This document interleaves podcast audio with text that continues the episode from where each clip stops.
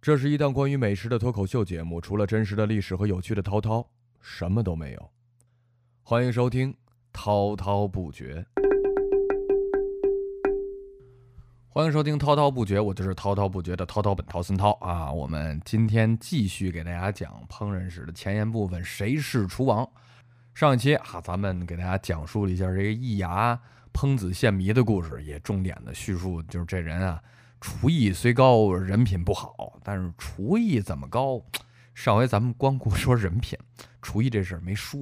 呃，咱们一分为二的看这个历史人物啊，确实他这人品是不怎么样啊。那个，但是厨艺确实是还可以啊。这怎么叫还可以呢？呃，易牙呀，在我们烹饪史上主要有几个贡献。咱们先一个一个说啊。易牙是第一个提出这。调和美食啊，这个五味调和这个事儿是打易牙那儿来的啊。还有呢，易牙也是第一个提出类似药膳啊这方面，算是给他那个实践出来的，在这方面也是颇有建树。而且还有人说，呃，易牙发明了一道菜叫这个洋方藏鱼，当然这道菜有争议啊，有人说。这不是易牙发明的，是那个彭祖发明的。因为易牙那混不下去以后，回到这彭城，跟那个彭祖学了一下，然后就说他弄的，这人品不好，注意瞎吹啊！这这甭管是谁弄的，反正有这么一道菜叫羊方藏鱼啊。当然，这鱼和羊这俩组合在一起是一个鲜字儿嘛。嗯，好多咱们的厨师就开始往这方面想，往这方面开始。琢磨啊，就弄了很多这个比较有名的菜，羊方藏鱼吧，这是把那个鱼搁羊肚子里；还有就鱼咬羊吧，就是那是鱼鱼羊搁鱼肚子里；还有类似像什么番鱼吧，这些都是比较有名的菜。其他的七七八八的在这方面的尝试，咱就就就不提了哈，举不胜举啊。但是我倒确实没有自己拿这个鱼和羊做过，这到底鲜不鲜？咱就不知道了啊，呃，反正这也算是他的一个贡献。当然了，网上还有一种说法，说这个，嗯，易牙还有一个小发明啊，厨房里的小妙招吧，这其实算是，但是我也没太弄明白。嗯，书上说的是易牙发现这个切山芋的时候啊，那个会双手痒。我想切这山芋双是不是就现在咱说那铁棍山药？切那个确实是上面有那粘液，主要是植物碱啊，那个会引起咱们皮肤过敏，那会特别痒。那易牙说怎么能不痒呢？哎，切一下之前啊，你先弄一块在嘴里嚼一嚼 啊，那身体适应。按咱现在话说，就局部脱敏法。我这身体里先那个喝了神龙血了，所以我百毒不侵。但我后来想，好像这招也不太管用，最管用的就是您。养了以后，它不是碱吗？您弄点那什么柠檬啊之类的那种酸啊，酸碱一中和，它就不那么痒了。或者您在弄之前先煮它一下，嗯，把那皮一削也就好了。还有最简单的方法就是戴手套，戴手套弄也就没事了。所以啊，关于易牙的这个小妙招，咱认不认可？首先那时候他说的那个东西和咱们现在对应的是什么东西？这有好多它不可考，因为古代有很多植物到现在它 灭绝了，咱也不知道适不适合现在这都，咱就暂且啊，反正他说切完了养，我能想到的，就是这个山药、铁棍山药这种啊，那我都给您贡献仨小妙招，所以他这也不算什么啊。但是啊，人说易牙除了在这几方面留下了比较突出的贡献，易牙在厨艺方面的造诣确实按书上说，也甭管是不是吹了。反正是挺高，有一点啊，这个必须得跟大家说清楚，就是易牙有一特异功能，咱现咱现在话说就叫特异功能。易牙的这个舌头啊，它这个舌头它非常的非常的灵敏。据说啊，你说咱现在有各种美食家说那尝一块呢，嗯，用的这是内蒙的羊吧，嗯，这个是宁夏的羊吧，等等啊，他们老说这能吃出那味儿，吃出那味儿，包括。好多喝酒的人，哎，这点我也是，因为我也参加过各种那个品酒的活动，包括也考这个历酒师啊等等。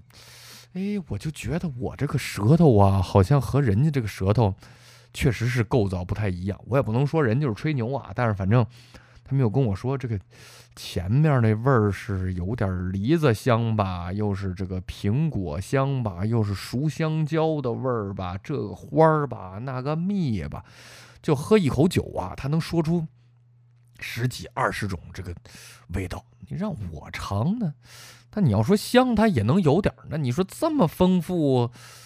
我老是觉得这个主要是靠想象啊。当然，那个各位品酒那能喝出来的朋友，您别喷我，我这可能人体构造比你们确实差点。但是我觉得易牙，如果搁到现在，绝对是这个顶级舌头啊。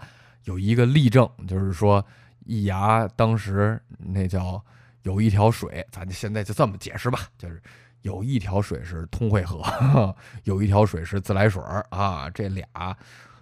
各舀一瓢混在一块儿，哈，这一牙一喝，说，嗯，这里头有多少多少的这个通惠河的水，有多少自来水啊？这一喝就能喝得出来啊。你现在哪位美食家，你随便说，舀一瓢长江的，舀一瓢黄河的，咵，你给它兑到一起，让他说这是哪儿的两个水啊？你说说，能说出来吗？我觉得大多数人也说不出来，就别说那些了，就咱现在超市里那些个。这矿泉水，那这什么水？你给它兑一块，咱都甭兑一块了，你就搁那儿一排，让他喝，喝一口，说，嗯，这是那什么什么牌的纯净水，这是那什么，那也算是顶级舌头啊。但是后来我又找了找，你看咱这节目最重要的点就是有一个知识点，咱就给大家展开了说嘛，对吧？这古代啊，有好多的类似的顶级舌头。我也不说他是古代人是在吹牛啊，还是幻想，还是人家真正有这方面能力，因为这也是一种可能性嘛。你看咱现在出一个姚明姚主席，对吧？那个大家觉得哇，小巨人长成这样还这么灵活，你觉得不可思议了，甚至有一点啊那个。但是咱那个过去考古的时候，在那古楼兰楼兰古国，那发现好多两米多的人，那时候好像。有那么一个种族，可能就两米多。你想，咱过去有好多时候，那一犯罪都不像现在啊。你说这好，孙涛犯罪枪毙，那我妈、我爸、我这兄弟姐妹没事过去动不动就连坐，就是灭九族、灭十族、灭十族，可是连你那朋友、邻居就都给灭了啊。所以，会不会在过去有这种不是有顶级舌头的这些基因的人，因为某种政治斗争啊等等，他就都给灭了？就像那两米多那人，嗯，在那楼兰古国的时候，遍地都是，怎么到现在咱就见的就非常少了？这些都有可能，所以咱们不抬杠啊。这个过去的事儿咱不抬杠。我给大家说几个古代的这个顶级的舌头，你看看这几位到底，您也判断一下，他这舌头到底是真厉害啊，还是假厉害啊？咱们要说的第一位，这位是一个。西晋时候的大臣，也是一著名的作家啊，叫做荀旭。荀旭也是一个历史上著名的这个舌头特别棒的人啊。当时呢，嗯，好多人都听说他这舌头特棒吧，嗯，就故意得弄点什么小题，得难为难为他啊，得跟他一块吃吃饭。有一次啊，这个晋武帝就请这个荀彧就一块儿就就吃饭了啊，这吃着吃着。然后这荀彧就一吃，说：“哟，今儿这，嗯，差点意思。”武帝说：“怎么怎么就差点意思？会不会说话？说你看今儿啊，不是说食材不好啊，今儿主要是，今儿你烧柴这木头，按咱现在话说，你今儿这煤气这气儿哈，这劲儿不足。说你这木头。”晋武晋武帝说：“木头木头什么？你今天这木头啊？”是劳心所吹而成，什么意思呢？就是说这木头啊，生前他他也是一个劳动人民，一直受苦来着。就你说逗，你这不是瞎扯吗？对不对？这木头咱还管它是那个树上刚采的，还是这个哪儿哪儿？什么叫劳心？这木头有什么劳不劳心呢？这是把那厨子给我叫来，问问你今儿这个烧火这木头。怎么弄的呀？厨子说：“哟，大王您怎么突然问这个了？今儿不是那个上山砍柴呀，不太够。结果呢，嗯，就看见边上有一那个车啊，那车轮也坏了好长时间了。你说再走吧，他也走不了了。我一想，这玩意儿别浪费，我给剁吧剁，我就给就给烧了 哈哈！就是这，确实是原来是一轮子。哟，大王一听，这不对上了吗？你看这轮子，那不确实是一直一辈子都在那儿走走，劳心所致。哎呀，当时啊，这个武帝就感觉这确实是啊厉害。当然了，这个是瞎蒙的还是怎么着？关键你说这个劳心所致的这木头，它这烟有点什么特殊的味儿？它是有那个赶车那汗味儿，还是有那马那马粪味儿？咱这不得而知啊。反正这是历史上著名的一个一个故事。还有一位啊，这位这位比那位还玄乎啊！这位的前秦叫做弗朗啊，这弗朗呢？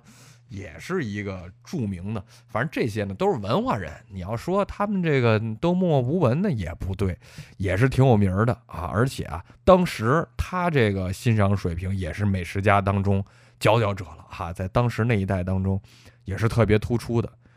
有一次啊，就有一人，他是一南方人啊，司马道子，人家也不是一普通人哈，东晋的一皇族，就请这个弗朗，他就吃饭啊，就吃。说你啊，我给你弄点我们这南方菜啊！你这这，你们这关中来，吃过什么好东西？来来尝尝尝尝尝。吃完以后，他就问这弗朗了，说怎么样啊，小佛啊，服不服啊？这个我们这菜不错吧？弗朗就说，嗯，菜还行，就是盐呢有点生。各位你听啊，我这吃这么多年饭，我头一次听人说这盐有点生。关键这生盐是什么味儿？咱可不知道啊，这 盐有点生。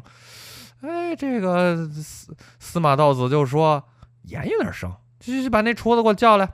厨子说哟，确实啊，今儿这盐呀，稍微的弄得弄得生了点儿啊。这个没想到，这这这福大人一下吃出来了，就厉害厉害啊！这生盐熟盐是什么味儿？这个我确实辨别不出来啊。但是咱们接着讲，后来啊，有人。杀了一只鸡给这弗朗吃，弗朗一吃说：“嗯，这鸡呢，呃，可能是露天生养的，它它不是笼养的。按现在话说，你给我吃的这是溜达鸡啊，这个不是那养鸡场的鸡啊。”有人一问：“哎呀，正是如此。”我觉得这一点啊，它有可能。因为那笼养的鸡和这个溜达鸡那肉质，你要仔细吃，确实是差挺多。这点我觉得还还可信啊。但是还有一次，这个我觉得他他就有点有点瞎扯了啊。有一次，那这个弗朗呢用这个鹅做了点菜，虽然这个鹅呢是被切成小块了，但是哈他是吃了一口啊，就说：“哎，你这今儿今这肉啊。”这肉有点问题，说什么问题？这一块肉啊，它这个生前，它应该长了一块白毛，那块呢，它应该长了一块黑毛。哎，有人说福大人别闹了啊，什么这生前长一块白毛？您这说说那什么盐生不生，对吧？说说这鸡是不是溜达鸡，我们就勉强的就就信了。您这再吹可就大了。我说吹，咱咱咱试试。你啊，找人你现杀一鹅，我把眼睛蒙住，或者我在那个我在义庄等着你，你在建国门你把那鹅给杀了。你们不是不信我能吃出这个部位来吗？你这样，你杀完以后，你在这鹅身上你标个一二三四五，你把每个部位都标上，标完了以后你给它做熟了，做熟了你知道哪块是哪碗啊？你给我尝，你看看我能不能一块一块都给他说出来？就这人。说行啊，那咱比划比划吧。结果这一做啊，一一指出和原来的那个标记上丝毫不差一分。哎呦，有的人说，嗯，这个这个可信吗？这个可信不可信的，大家自己想想吧。啊啊，还有一位啊，咱们这个这位也是一个高手，叫刘子阳啊，是魏国人。这个刘子阳，刘美食家的故事，他是这样的。说一人请他吃饭啊，给做了一包子。他一掰这面，嗯，说哟哟，说这面不一般啊，你这面，有几种水果的味儿啊，分别是杏的味儿，是吧？还有李子味儿，还有一个这个叫做什么玩意儿的一个东西啊？反正三种水果，三种水果。但是他说有一个疑问呢，你这三种水果它不是一个季节成熟啊，你这个怎么能在这一个面里头做到这个？哎呦，对面那位老兄，我觉得这件事儿啊，大家的到这儿就开始要思考了。那老兄说：“哟。”你看，您这果然是顶级舌头啊！我呢是在这个李子熟的时候啊，把它弄下来，把它榨出汁儿来啊，揉到面里头，然后呢，再等这个杏熟的时候，再再再挤出来，再弄它。关键是大家得想，在过去那个年代，它也没有冰箱，它不是说把这汁儿挤挤下来以后，搁一冰箱里冻着啊，等那仨都凑齐了，我一块和面。好，你这揉到面里，你怎么保存？这是一大问题吧？所以啊，很多时候大家听很多的故事，嗯，听听就得。嗯，我准备以后有机会啊，我觉得这也刺激了我，给大家开一集叫做《古人吹过的牛》，咱们也好好探讨探讨古人说那些事儿啊。好多时候他也不是不是特别靠谱的，所以咱们给大家介绍了这几位顶级的美食家啊，从易牙那儿引到这儿，大家也可以自己琢磨琢磨。是不是生活当中真的有这样的人？确实，我在电视上也看到过，说有的那个，呃，姑娘怀孕以后，自己的这个味觉变得就异常的灵敏啊，然后就被聘请到某酒庄去试这个酒。当然了，我是相信人家是能真的喝出来的。但是你说这一杯水里头能喝出，哎呦！江中水、江上水、江下水，是吧？这是农夫山泉那一口掺了一半的娃哈哈，这个能不能达到这水平？我是持怀疑态度的啊。但是故事里的事嘛，说是就是，不是也是，大家就当笑话一听。咱们今天的这期滔滔不绝，就跟大家先聊到这儿了，也感谢大家的收听。咱们下一期给大家讲另外的一位厨王啊，叫做詹王。啊，这詹王，这故事听起来又更不着四六了啊！咱们下期接着讲。